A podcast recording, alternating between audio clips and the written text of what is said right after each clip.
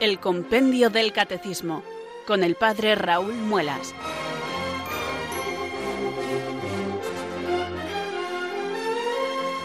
Muy buenas tardes, queridos oyentes de Radio María. Son las cuatro, las tres en Canarias.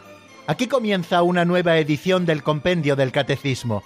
Reciban un saludo muy cordial del Padre Raúl Muelas, que un día más les habla desde estos micrófonos de Radio María, la radio de la Virgen, la fuerza de la esperanza, y un día más lo hacemos desde Talavera de la Reina. Sed todos bienvenidos.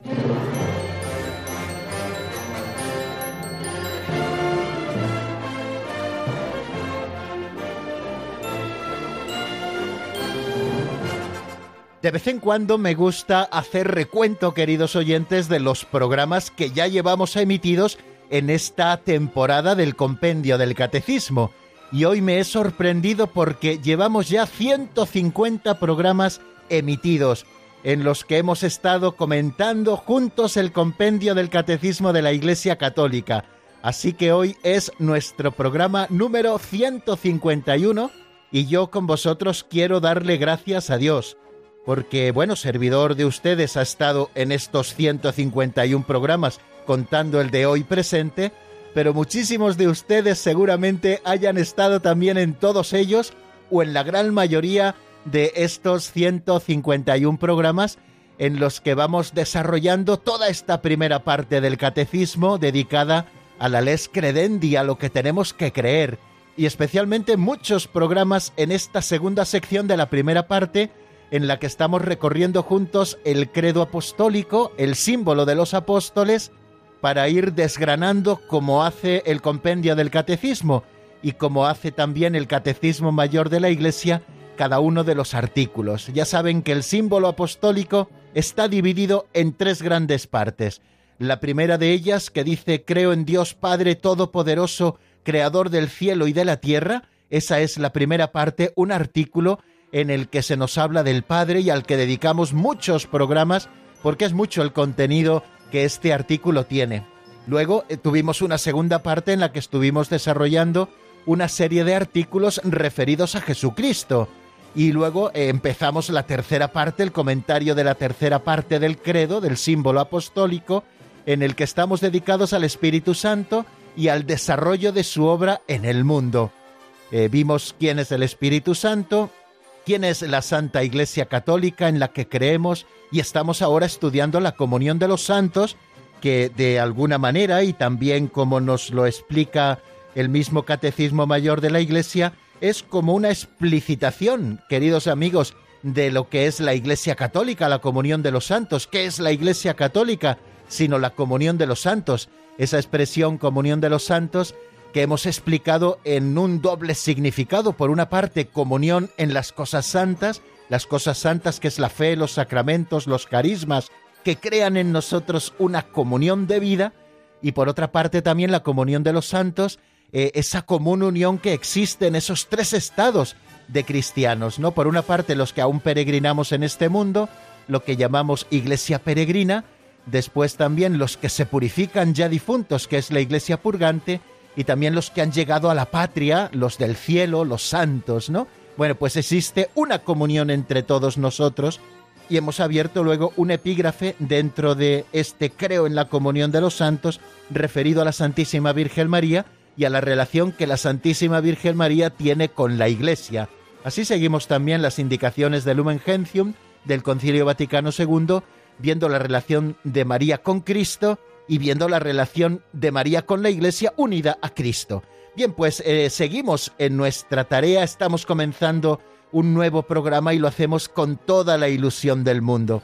Y sabemos que para que nuestro estudio sea eficaz necesitamos la ayuda del Espíritu Santo. Por eso cada tarde no es un modo de empezar que forme parte de nuestra rutina, sino que es un modo necesario de comenzar el estudio del compendio para comprender lo que Dios quiere decirnos cuando se ha revelado y le ha dado a la Iglesia ese depósito de la fe que la Santa Madre Iglesia nos enseña a través de estos instrumentos que llamamos catecismos. Necesitamos la asistencia del Espíritu Santo que nos ilumine, que nos fortalezca para que podamos conocer mucho mejor a Dios y conociéndole, amarle y amándole, siguiéndole. Ese es, en definitiva, el proceso que nosotros queremos seguir al acercarnos a nuestro libro de texto. Por eso rezamos así. Ven Espíritu Santo, llena los corazones de tus fieles y enciende en ellos el fuego de tu amor. Envía Señor tu Espíritu que renueve la faz de la tierra. Oh Dios, que llenaste los corazones de tus fieles con la luz del Espíritu Santo, concédenos que guiados por el mismo Espíritu, sintamos con rectitud y gocemos siempre de tu consuelo. Por Jesucristo nuestro Señor. Amén.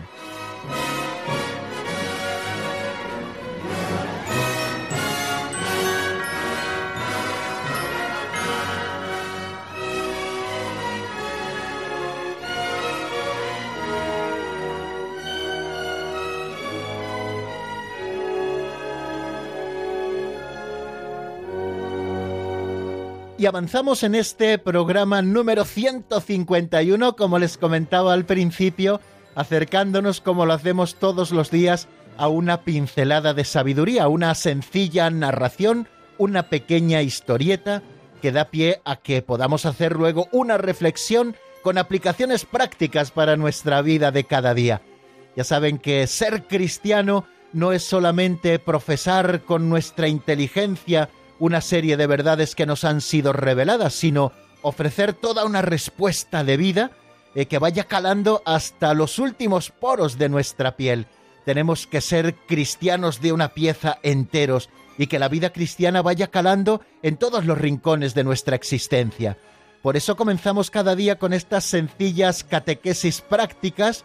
Ya saben que el libro este Pinceladas de Sabiduría de don Justo López Melús no es ni mucho menos un catecismo, pero sí que eh, nos ofrece unos recursos preciosos para que podamos hacer aplicaciones prácticas y hoy también lo vamos a hacer con una pincelada que nos leerá nuestro amigo Alberto titulada Navidad todos los días.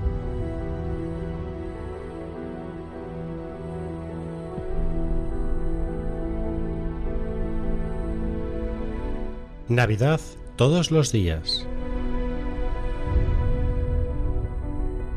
Los que solo saben vivir los grandes días pierden la mayoría de la vida, pues los días grandes son pocos. Los que solamente viven la liturgia de Navidad y de Pascua se empobrecen mucho, porque descuidan los días ordinarios, que son la mayoría. Además, los que no se entrenaron en los días ordinarios no están preparados para vivir bien los días grandes. ¿No nos desea una feliz Navidad? dijeron unos alumnos al profesor. El profesor miró el calendario, vio que era jueves y dijo Prefiero desearos un feliz jueves. Ante la extrañeza de los alumnos el profesor se explicó Son millones los que van a disfrutar no el día de hoy, sino la Navidad. Por eso su gozo es efímero, pero los que sepan disfrutar el día de hoy vivirán mejor la Navidad. Más aún, para aquellos que aprendan a disfrutar hoy, todos los días son Navidad. Qué importante, queridos amigos, es saber asimilar la enseñanza de esta pincelada que acabamos de oír y que se titula Navidad todos los días. Si solo sabemos vivir los días grandes, vamos a perder la mayoría de la vida, pues los días grandes son muy pocos. Y es verdad, la mayor parte de nuestro tiempo se desarrolla en eso que llamamos vida ordinaria, eh, esos días que se parecen tanto los unos a los otros, que hay que levantarse prontito, que hay que desayunar, que hay que preparar las cosas, que hay que irse a trabajar, que hay que pasar el día fuera de casa en la brega del trabajo, que hay que volver con los problemas familiares cotidianos, o que hay que ir a la universidad aquellos que estén en edad universitaria, o al colegio los pequeños. O sea, esos días que se parecen tanto los unos a los otros que incluso podríamos mal calificar de monótonos. Eso es lo que conocemos como la vida ordinaria, y sin embargo la mayor parte de nuestra vida se desarrolla en días de vida ordinaria. De manera que los que solo saben disfrutar de las grandes fiestas, al final se están perdiendo la mayor parte de su vida. Yo creo que es importante que nosotros nos demos cuenta de esto y que la Iglesia también nos lo quiere enseñar en el ritmo del año litúrgico. Si ustedes se dan cuenta, el año litúrgico tiene su propio ritmo. ¿Qué es el año litúrgico? Pues es el tiempo de un año que no coincide siempre con el año civil en el que celebramos los misterios de la vida del Señor.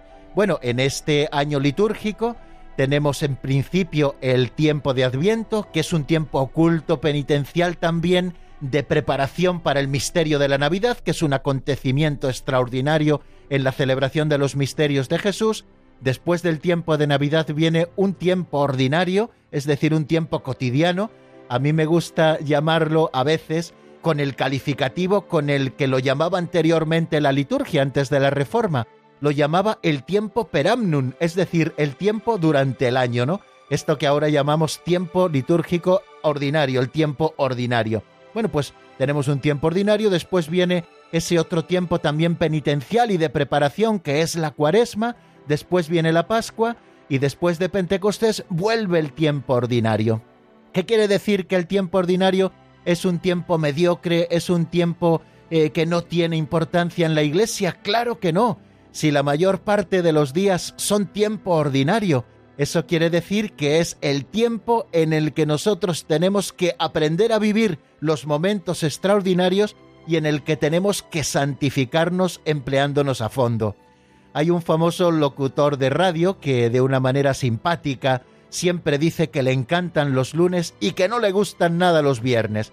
Le encantan los lunes porque es el día de comenzar el trabajo, de tener toda la semana por delante para poder hacer el trabajo que tanto le gusta y que no le gustan los viernes porque luego el viernes a mediodía ya hay que parar y hay que comenzar el fin de semana que siempre es un tiempo raro. Bueno, pues eh, salvando la broma, ¿no? Con la que él también presenta todo esto, creo que nosotros también podríamos decirlo de alguna manera, ¿no? Que nos encantan los lunes porque los lunes son esos días maravillosos y los martes y los miércoles y los jueves y los viernes que nos enseñan a vivir los sábados y sobre todo los domingos tenemos que desterrar de nuestra vida como cristianos esa cultura de fin de semana que a veces se ha instalado en las generaciones más jóvenes.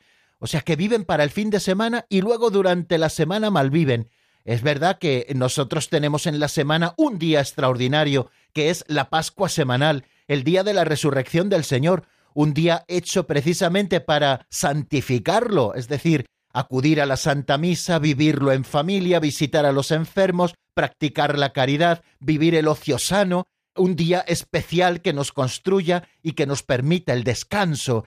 Pero no podemos vivir eh, anhelando siempre el fin de semana y malviviendo luego los días de entre semana, los días laborables.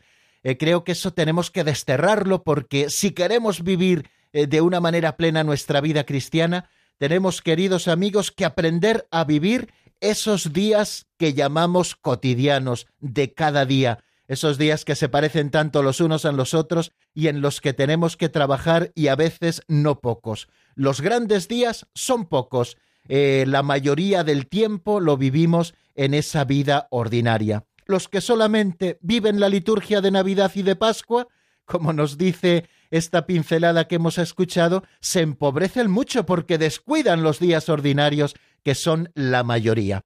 Bueno, pues, queridos amigos, vamos a pedirle al Señor que nos conceda la gracia de saber vivir de manera extraordinaria los días ordinarios, para que luego cuando lleguen esos días especiales podamos vivirlos en su plenitud. La clave está en vivir el momento presente, el vivir cada día apasionadamente. El pasado ya no existe, el futuro esperemos que venga y así lo esperamos del Señor en esa virtud de la esperanza. Lo único que tenemos entre las manos es el presente, que se va a cada momento. Por eso tenemos que vivirlo apasionadamente. Y ese presente se vive los días extraordinarios y sobre todo se vive también los días de cada día.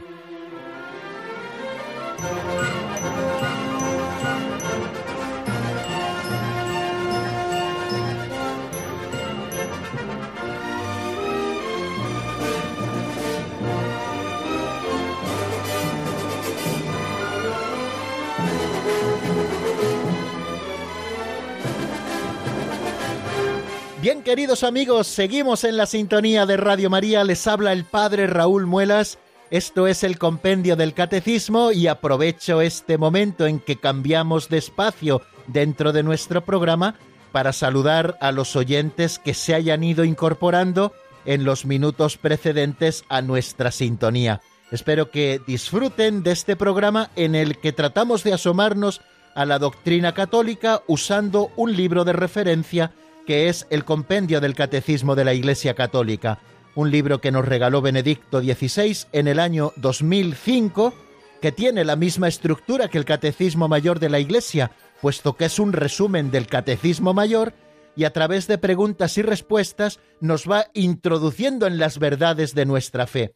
Unas nos conducen a otras, y así poquito a poco y con perseverancia, como estamos haciendo, queremos cubrir todo el amplio espectro de las verdades reveladas que nosotros como católicos tenemos no solo que creer, sino que vivir y saber dar razón de ellas. Por eso la mejor manera es dedicar todos los días un tiempo al estudio de la doctrina católica, tal y como hacemos aquí en Radio María. Bueno, nos encontramos en el número 197. Ese fue el último que vimos en el programa anterior. El 197 que se pregunta cómo ayuda la Virgen María a la Iglesia. Estamos estudiando la relación de la Virgen María con la Iglesia. Primero, dijimos en qué sentido la bienaventurada Virgen María es madre de la Iglesia.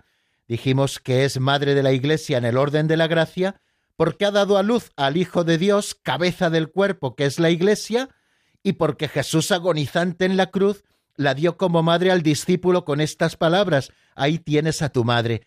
María es la madre de la cabeza y por lo tanto es también la madre de los miembros y a más a más, como se dice en Cataluña, pues Jesús nos la quiso entregar en la persona de Juan como madre al pie de la cruz. Y María allí al pie de la cruz, ejerciendo ese oficio sacerdotal, uniéndose a la ofrenda de su Hijo, dio a luz a la nueva humanidad y aparece como la nueva Eva, la nueva Eva, madre de todos los vivientes que han venido en esta nueva humanidad redimida por Cristo Jesús en la cruz. Y ella no solo nos ha engendrado con Cristo, sino que nos ha dado a luz junto a la cruz y le hemos costado esos dolores de parto del sacrificio de su Hijo, y ella continúa siempre a nuestro lado. Por eso el número 197 nos dice cómo ayuda la Virgen María a la Iglesia. O sea, una madre no solo es la que engendra, la que gesta, la que da luz, la que nutre los primeros días, la que saca adelante al niño, también es la que luego lo educa, le acompaña, y en esta tarea una madre nunca se jubila, sino que siempre está pendiente ayudando a su hijo. Pues si hemos dicho que María, y así nos lo dijo el Papa San Pablo VI en el Concilio Vaticano II, al finalizar la tercera sesión, si hemos dicho que María es madre de la Iglesia, podemos preguntarnos entonces con toda razón ¿Cómo ayuda la Virgen María a la Iglesia si ella es madre de la Iglesia y por lo tanto hoy es madre de la Iglesia? ¿Cómo ayuda por lo tanto a la Iglesia y cómo ayuda a sus hijos, los miembros de la Iglesia? Pues el número 197 nos daba la siguiente explicación que pueden ustedes leer si tienen el compendio delante. Después de la ascensión de su Hijo, nos dice ese número, la Virgen María ayudó con su oración a los comienzos de la Iglesia. Es una ayuda puntual que María presta en el comienzo de la Iglesia, tal y como vemos en la Sagrada Escritura. El día de Pentecostés nos dice el libro de los Hechos de los Apóstoles que los apóstoles estaban reunidos con María, la Madre de Jesús, cuando vino el Espíritu Santo sobre todos ellos. Pero también el libro de los Hechos de los Apóstoles nos dice que los apóstoles se reunían a menudo eh, junto con otras mujeres, entre ellas María, la Madre de Jesús, que convocaba a los apóstoles como buena madre para la oración, para la fracción del pan, para la fraternidad, etc. Bueno, pues eh, vemos cómo María ayuda en el comienzo de la vida de la Iglesia y cómo María sigue ayudando hoy después de su ascensión a esta Iglesia que sigue peregrinando por este mundo, en la que muchos de sus hijos se purifican para ver a Dios un día cara a cara y en la que otros de sus hijos ya están con ella en el cielo y ella aparece como reina de los cielos como tantas veces la invocamos. Dice el número 197, incluso tras su asunción al cielo, ella continúa intercediendo por sus hijos, intercediendo por cada uno de nosotros, queridos amigos. Para una madre ningún hijo pasa desapercibido, por muchos que tengan. Recuerdo una anécdota así a modo de pincelada que leí hace mucho tiempo y no sé si se encontrará la anécdota en este libro de las pinceladas. Si es así, cualquier día nos encontraremos con ella.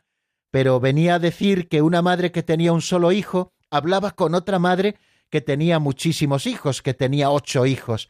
Y la madre de un único hijo decía No sé cómo puede usted dividir el amor de una madre entre ocho. Yo amo tanto a mi hijo, a mi único hijo. Y le dijo la madre de ocho Mire usted, señora, el amor de una madre no se divide entre todos, el amor de una madre se multiplica. Bueno, pues así es el amor también de nuestra Madre del Cielo, la Santísima Virgen María, que se multiplica y continúa intercediendo por sus hijos. ¿Cuántas veces la invocamos, queridos amigos, como intercesora y abogada nuestra? Eh, en esas imágenes de nuestra propia devoción, en esas advocaciones que tanto nos llaman la atención y a las que hemos aprendido a querer desde pequeños, en esas imágenes de la Virgen que son como las fotografías más queridas para nosotros de nuestra Madre del Cielo, cuántas veces la invocamos pidiendo su intercesión en las dificultades de la vida, y lo hacemos con toda razón puesto que somos sus hijos y nos sentimos sus hijos. María continúa, por lo tanto, hoy, después de su ascensión, cuando está en cuerpo y alma en el cielo, María continúa intercediendo por sus hijos.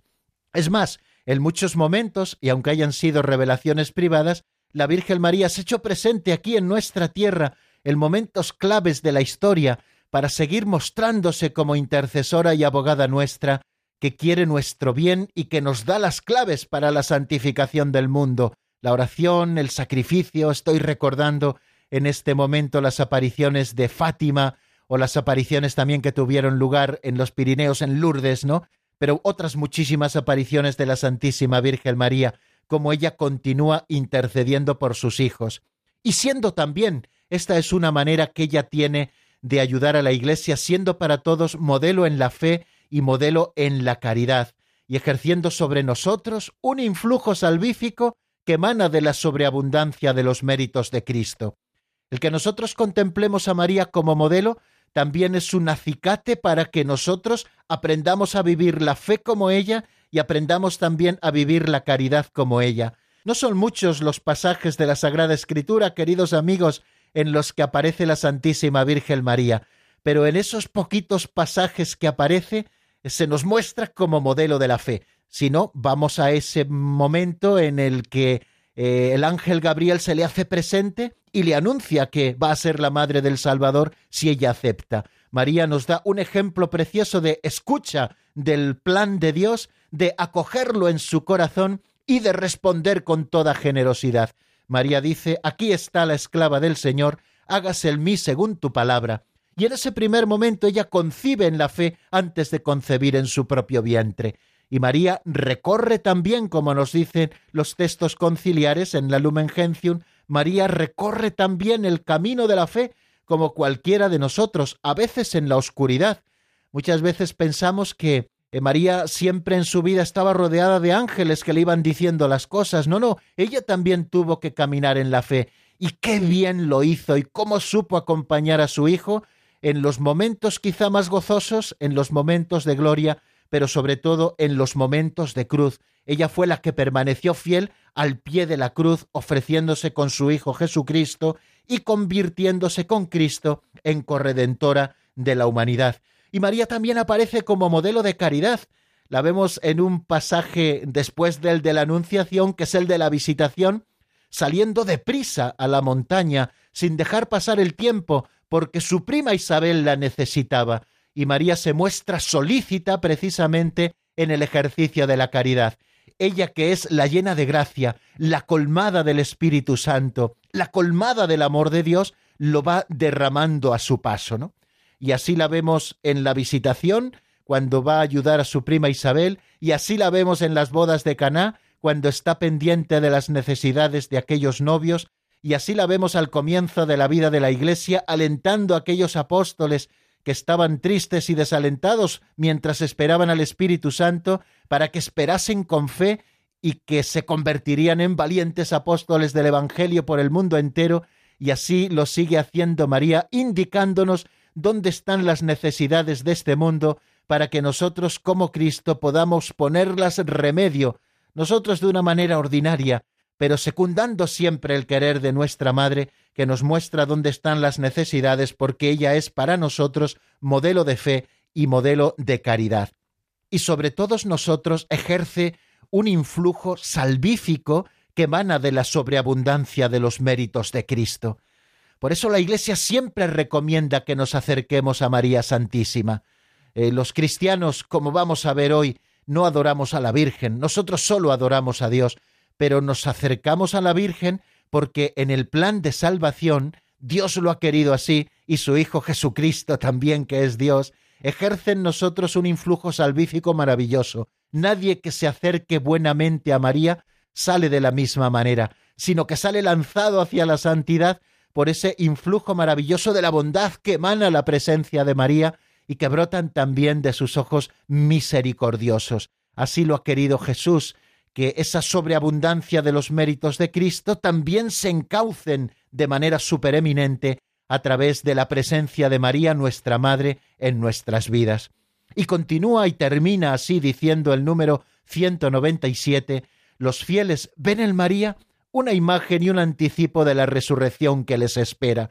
¿Por qué María es madre de la esperanza? Porque cuando nosotros la miramos con ojos de fe, vemos en ella una imagen y un anticipo de lo que será un día la Iglesia. Ella, por esa participación especial que ha tenido en el plan de redención y en la historia de la salvación, por ser la madre del Salvador, la madre de Jesucristo, ella fue concebida sin pecado original y ella colaboró de una manera impecable con el Señor, nunca mejor dicho, puesto que tampoco tuvo en su vida ningún pecado personal. Bueno, pues por esa asociación especial al plan de su Hijo, ella también ha sido asociada a su resurrección, y no permitió el Señor que la corrupción del sepulcro hiciera mella en ella, sino que está asunta en cuerpo y alma a los cielos, de manera que el alma de María goza plenamente del cielo y también su cuerpo virginal goza ya eternamente del cielo. Cuando nosotros la vemos así, como madre asunta al cielo, vemos una imagen de lo que un día será la Iglesia y un anticipo de nuestra propia resurrección, la resurrección que nos espera. Un día también nuestros cuerpos al final de los tiempos, cuando Cristo vuelva, resucitarán y todo entero, cuerpo y alma, gozaremos de la visión de Dios por toda la eternidad mirando a María entonces como imagen y anticipo de la resurrección que nos espera, la invocamos como abogada, como auxiliadora, como socorro y como mediadora. Bueno, esto es un resumen, queridos amigos, de lo que ayer decíamos a propósito de cómo ayuda la Virgen María a la Iglesia en el día de hoy. Bueno, pues eh, vamos a detenernos un momento y a disfrutar de esa ayuda maternal de Santa María, escuchando una canción de Felipe Cáceres que se titula Es el Señor y está sacada del álbum como una hoja. Escuchamos y enseguida estamos nuevamente juntos para seguir avanzando en el estudio del compendio.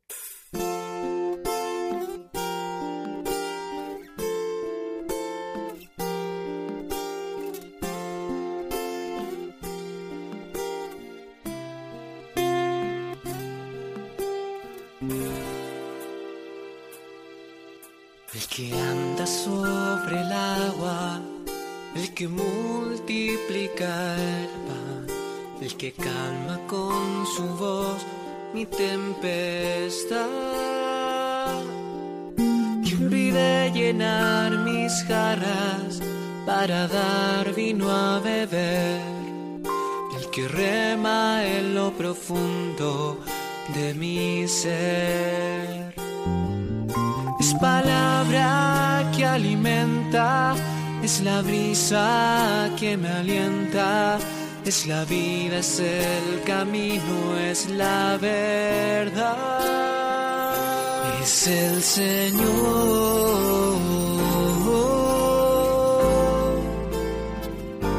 ¿Acaso no arde nuestro corazón? Es el Señor.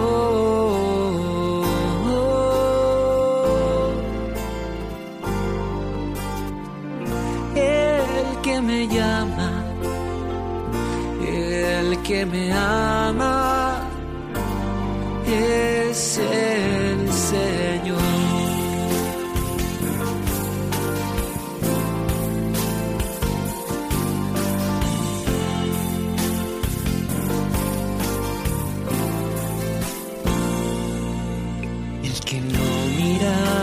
faltas, sino mi fidelidad, el que hace roca en mi debilidad, aquel que lo sabe todo, pero vuelve a preguntar, el que hace fiesta al verme regresar. Fuego que me quema, es el gozo que me llena, es la fuerza que yo no puedo explicar.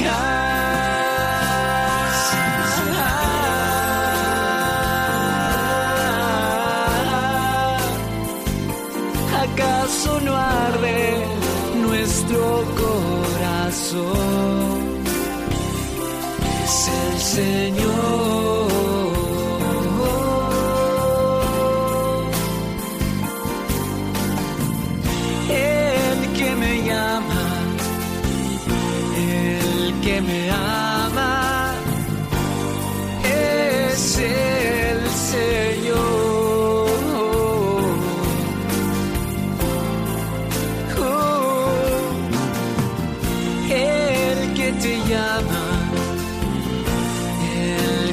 Ama.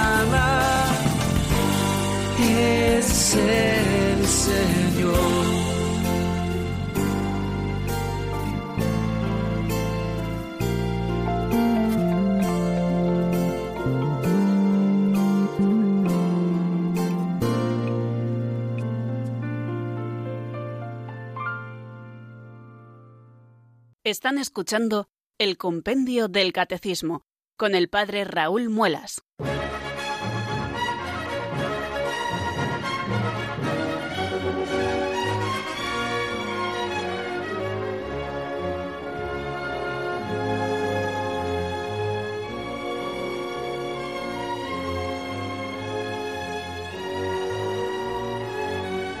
Continuamos, queridos oyentes, en el compendio del Catecismo. Estamos en la sintonía de Radio María y vamos a avanzar en un nuevo número. De hecho, vamos a intentar cubrir los dos números que nos quedan, referidos el primero al tipo de culto que se rinde a la Virgen María y el 199 de qué modo la Virgen María es icono escatológico de la Iglesia.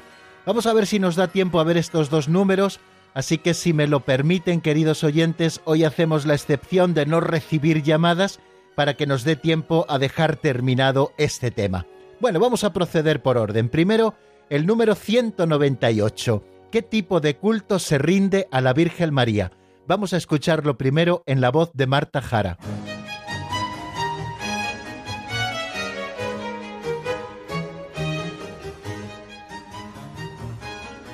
Número 198. ¿Qué tipo de culto se rinde a la Virgen María? A la Virgen María se le rinde un culto singular que se diferencia esencialmente del culto de adoración que se rinde solo a la Santísima Trinidad.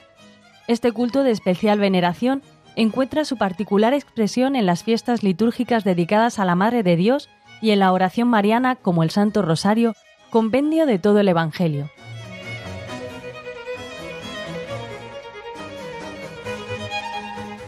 Bueno, acabamos de escucharlo. A la Virgen María se le rinde un culto singular, que se diferencia esencialmente del culto de adoración que se rinde solo a la Santísima Trinidad. Este culto de especial veneración encuentra su particular expresión en las fiestas litúrgicas dedicadas a la Madre de Dios y en la oración mariana, como el Santo Rosario, compendio de todo el Evangelio. Bueno, así de esta manera sencilla resume el número 198 qué tipo de culto se rinde a la Virgen María. En primer lugar, nos dice que el culto singular que rendimos a la Virgen se diferencia esencialmente del culto de adoración que se rinde solo a la Santísima Trinidad. Aquí, si me lo permiten, queridos amigos, voy a hablarles de algunos términos quizá más técnicos con los que podemos diferenciar mejor el tipo de culto que rendimos solamente a Dios, que es un culto de latría, y el culto de veneración que rendimos a los santos, que es lo que llamamos un culto de edulía. El Señor eh, reclamó en el libro del Éxodo, lo vemos, que solamente al Señor tu Dios adorarás y a Él solo darás culto. Y así también nos lo recuerda Jesús. Está escrito, adorarás al Señor tu Dios y solo a Él darás culto. Lo encuentran en el capítulo cuarto, versículo ocho de San Lucas. En general se reclama adoración a Dios en más momentos eh, de los libros sagrados de la Sagrada Escritura e incluso podemos ver cómo Yahvé castigó a los israelitas por el grave pecado de la idolatría. Y Jesús también reclama para sí mismo una honra y veneración igual que la que se le da a Dios, porque el Padre no juzga a nadie, leemos en el Evangelio de San Juan, sino que todo juicio lo ha entregado a su Hijo, para que todos honren al Hijo como honran al Padre. El que no honra al Hijo no honra al Padre que lo ha enviado lo leen en el capítulo 5 versículos 22 y 23. Y en la carta a los filipenses, en el capítulo 2, San Pablo dice, para que al nombre de Jesús toda rodilla se doble en el cielo, en la tierra, en el abismo. Bueno, esto es lo que llamamos el culto de latría. La palabra latría es un término que proviene del griego latreia, cuyo significado es adoración o dar culto, y se utiliza en la teología católica para referirse al culto ofrecido absolutamente a Dios. El culto de la tría, por lo tanto, que es decir, la adoración, solamente se le ofrece a Dios Padre, a Dios Hijo y a Dios Espíritu Santo. Y de acuerdo con lo que expresa Santo Tomás de Aquino, la latría es un acto de devoción y por lo tanto se relaciona con la virtud de la religión, ya que se vincula con la adoración y el culto a Dios Padre, Hijo y Espíritu Santo. Bien, el acto de devoción brota de la voluntad y en quien a través de la latría recae la devoción es absolutamente y exclusivamente en Dios nuestro Señor, Padre, Hijo y Espíritu Santo. Y después existe el culto de Dulía, que es el que se le da a los ángeles o a los santos.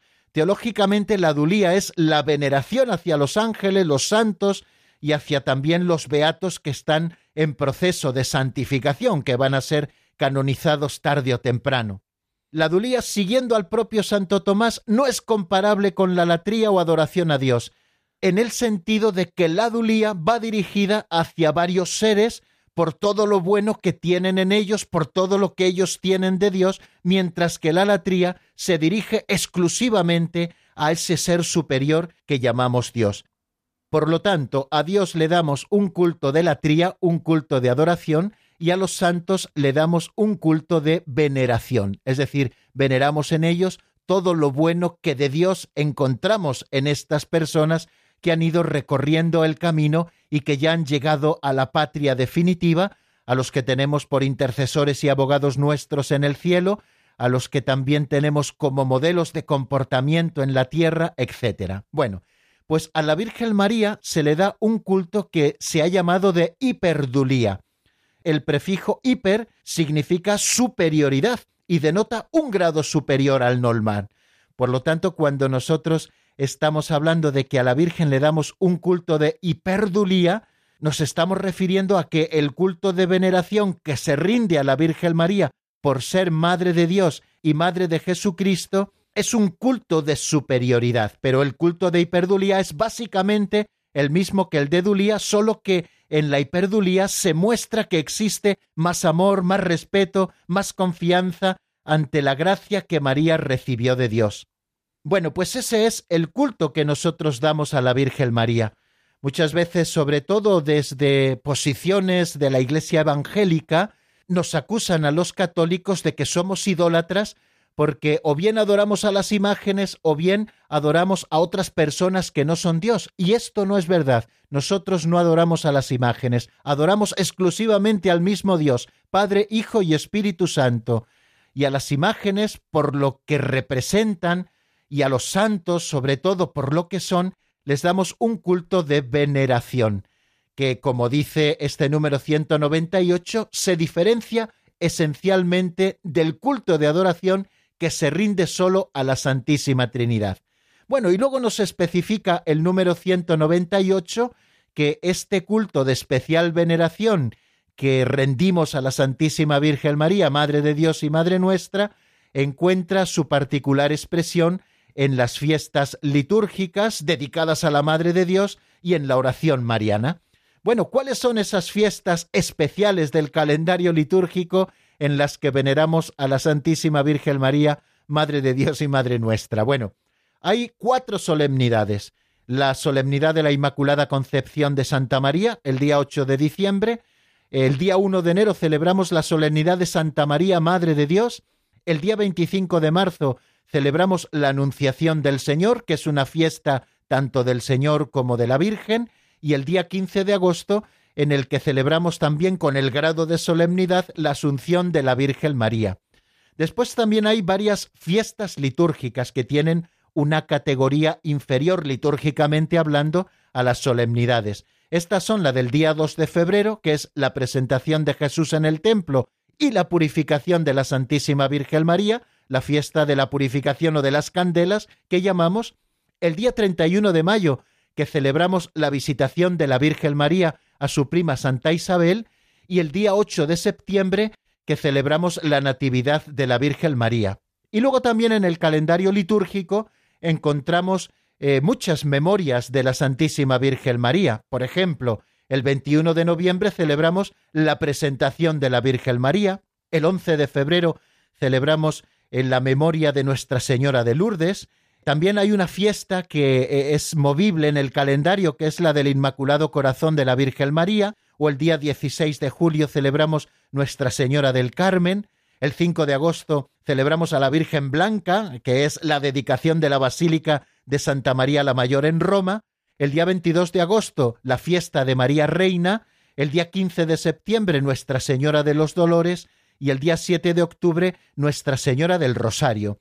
Y luego en los calendarios locales, pues existen también muchas fiestas de la Virgen, sobre todo en las que celebramos a las patronas de una nación, de una población, de un lugar, de una comarca, bueno, que se celebran en un día determinado en esa advocación concreta de la Virgen María. Pues ahora, referidas un poquito a toda España, pues nos acordamos, por ejemplo, el día 12 de octubre que celebramos Nuestra Señora la Virgen del Pilar, o el día 8 de septiembre que se celebra también Nuestra Señora de Guadalupe de España, o el día 12 de diciembre que se celebra la Virgen de Guadalupe de México. Bueno, y aquí podríamos pues estar toda la tarde diciendo eh, los momentos en los que se celebran pues estas fiestas de la Virgen María. Bueno, pues este culto especial de veneración encuentra su particular expresión, como nos dice el número 198, en esas fiestas litúrgicas dedicadas a la Madre de Dios y también nos habla de la oración mariana.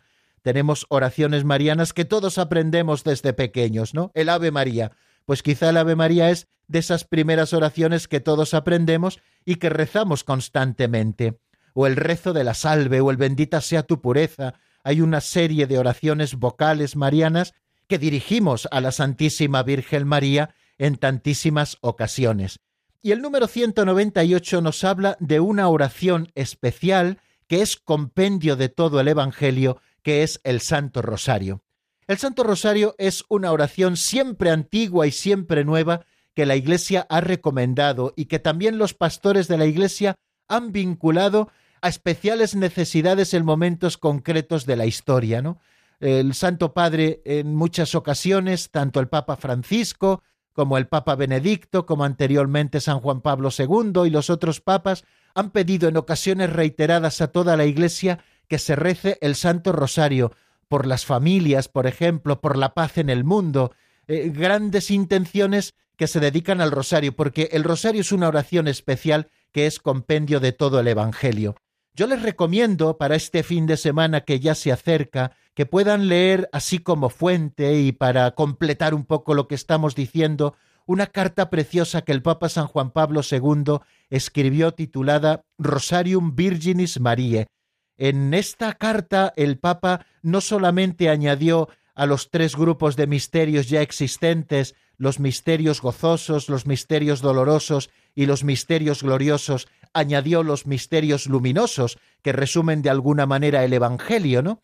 Bueno, pues no solamente eso, sino que nos animó a redescubrir el Santo Rosario como una oración puramente contemplativa, ¿no? Una oración vocal pero que tiene mucho de contemplación puesto que vamos recorriendo el Evangelio, los distintos misterios de la vida de Jesús de la mano de Santa María y de esta manera contemplar todo el misterio de Cristo de la mano de Santa María. Bueno, pues también el compendio del Catecismo en este número 198 nos recomienda la oración del rosario como compendio de todo el Evangelio. Yo les invito, queridos oyentes, a que redescubramos cada día la oración del rosario. Ya saben que aquí en Radio María le rezamos comunitariamente en cuatro ocasiones a lo largo del día, porque el rosario es una oración importantísima, ¿no?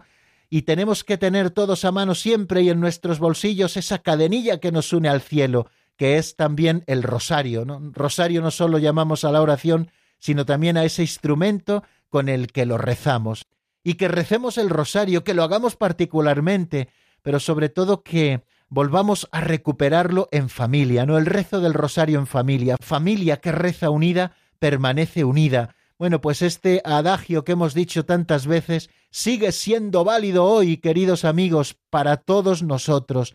Recemos el Santo Rosario y si es posible, recémoslo también en familia. Bueno, pues a la Virgen María se le rinde, por lo tanto, un culto singular que llamamos de hiperdulía, que se diferencia esencialmente del culto de adoración que se rinde solo a la Santísima Trinidad, que es lo que llamamos el culto de la tría. Este culto de especial veneración encuentra su particular expresión en las fiestas litúrgicas dedicadas a la Madre de Dios, que tenemos que celebrar con toda alegría, y también en la oración mariana. Especialmente nos habla del Santo Rosario como compendio de todo el Evangelio. Fijaros que María en el Magníficas dijo aquellas palabras, todas las generaciones me llamarán bienaventurada. Qué manera tan bonita de cumplir esas palabras proféticas de Santa María, que cada uno de nosotros asumamos en sí este culto especial a la Santísima Virgen María en la celebración de las fiestas litúrgicas y también en nuestra oración mariana, especialmente el rezo del Santo Rosario. Vamos a detenernos otro momento en la palabra les ofrezco que escuchemos al menos unos compases de un tema de Iván Díaz titulado A la Trinidad, que está sacado del álbum Honor y Gloria a Él, y después volvemos para explicar el número 199 de una manera muy breve.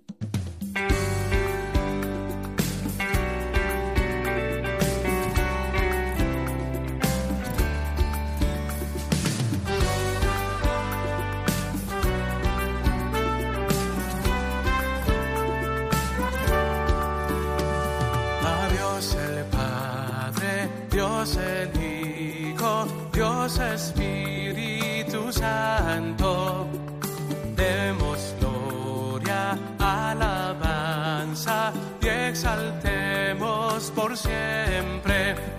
A Dios el Padre, Dios el Hijo, Dios Espíritu Santo. Demos gloria, alabanza y exaltemos por siempre.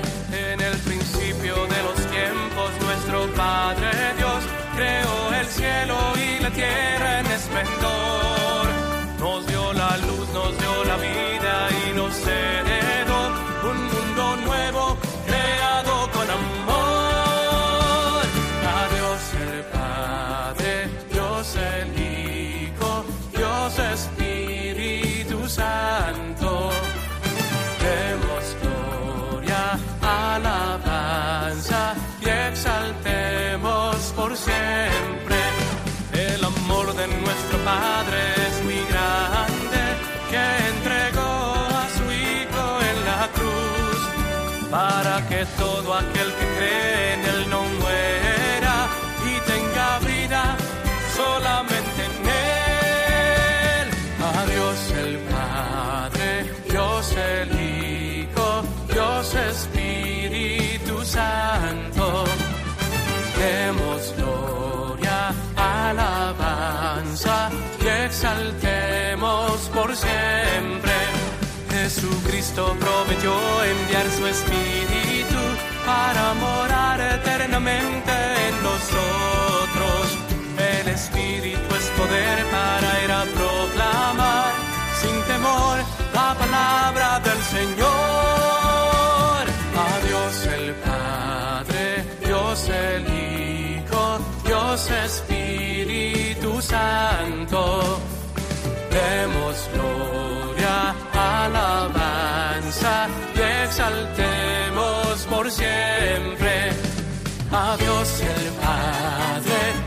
Dios el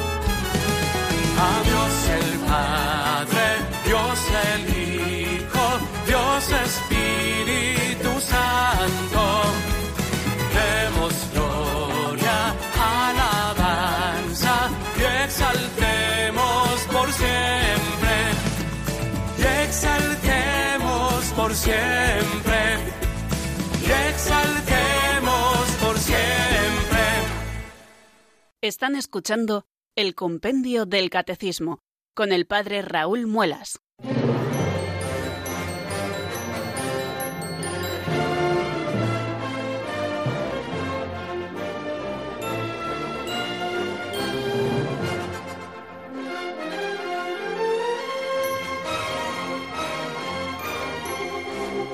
Poquitos minutos nos quedan, queridos amigos, para terminar el programa, pero sí los suficientes para asomarnos a este número 199 que vamos a estudiar a continuación, que se pregunta de qué modo la Virgen María es icono escatológico de la Iglesia. Ya lo hemos estudiado un poquito, pero vamos a volver sobre ello escuchando lo que nos dice el compendio en la voz de Marta Jara.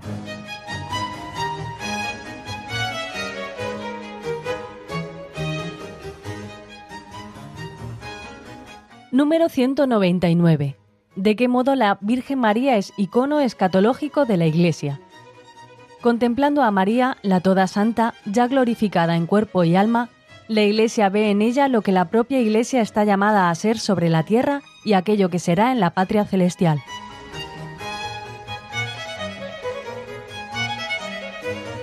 Acabamos de escucharlo contemplando a María, la Toda Santa, la Panagia, como dicen nuestros hermanos orientales, ya glorificada en cuerpo y alma. Eh, recordemos ese misterio de la ascensión al que hemos hecho referencia también hace unos momentos. La Iglesia ve en ella lo que la propia Iglesia está llamada a ser sobre la tierra y aquello que será en la patria celestial. El María ya se ha cumplido de una manera real por su ascensión en cuerpo y alma a los cielos lo que un día la Iglesia será cuando se presente ante Cristo al final de los tiempos como esposa inmaculada, sin mancha ni arruga ni nada semejante, ¿no?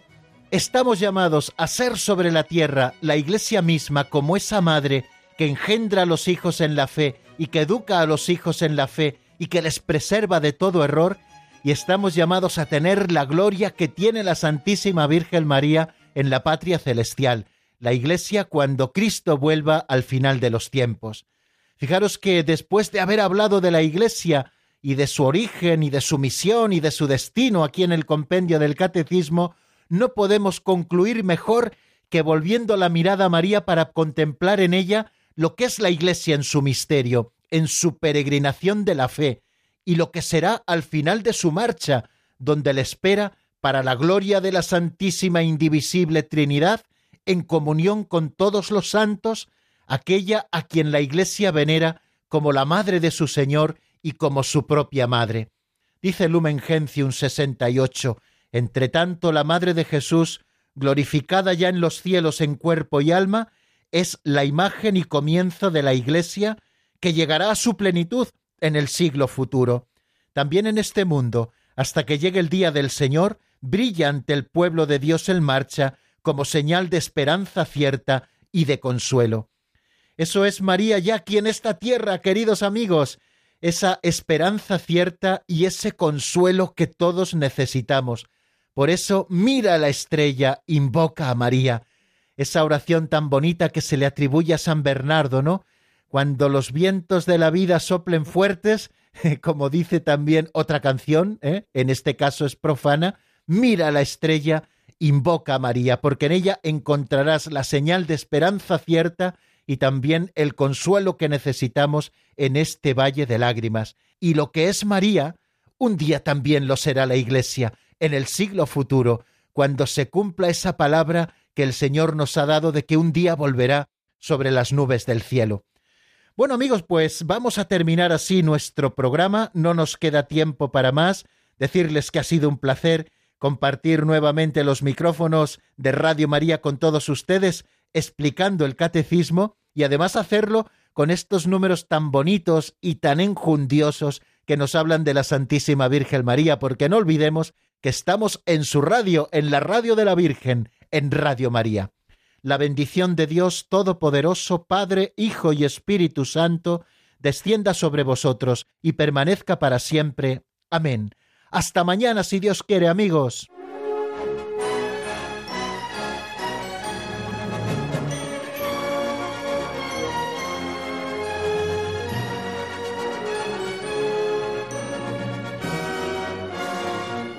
Compendio del Catecismo con el Padre Raúl Muelas.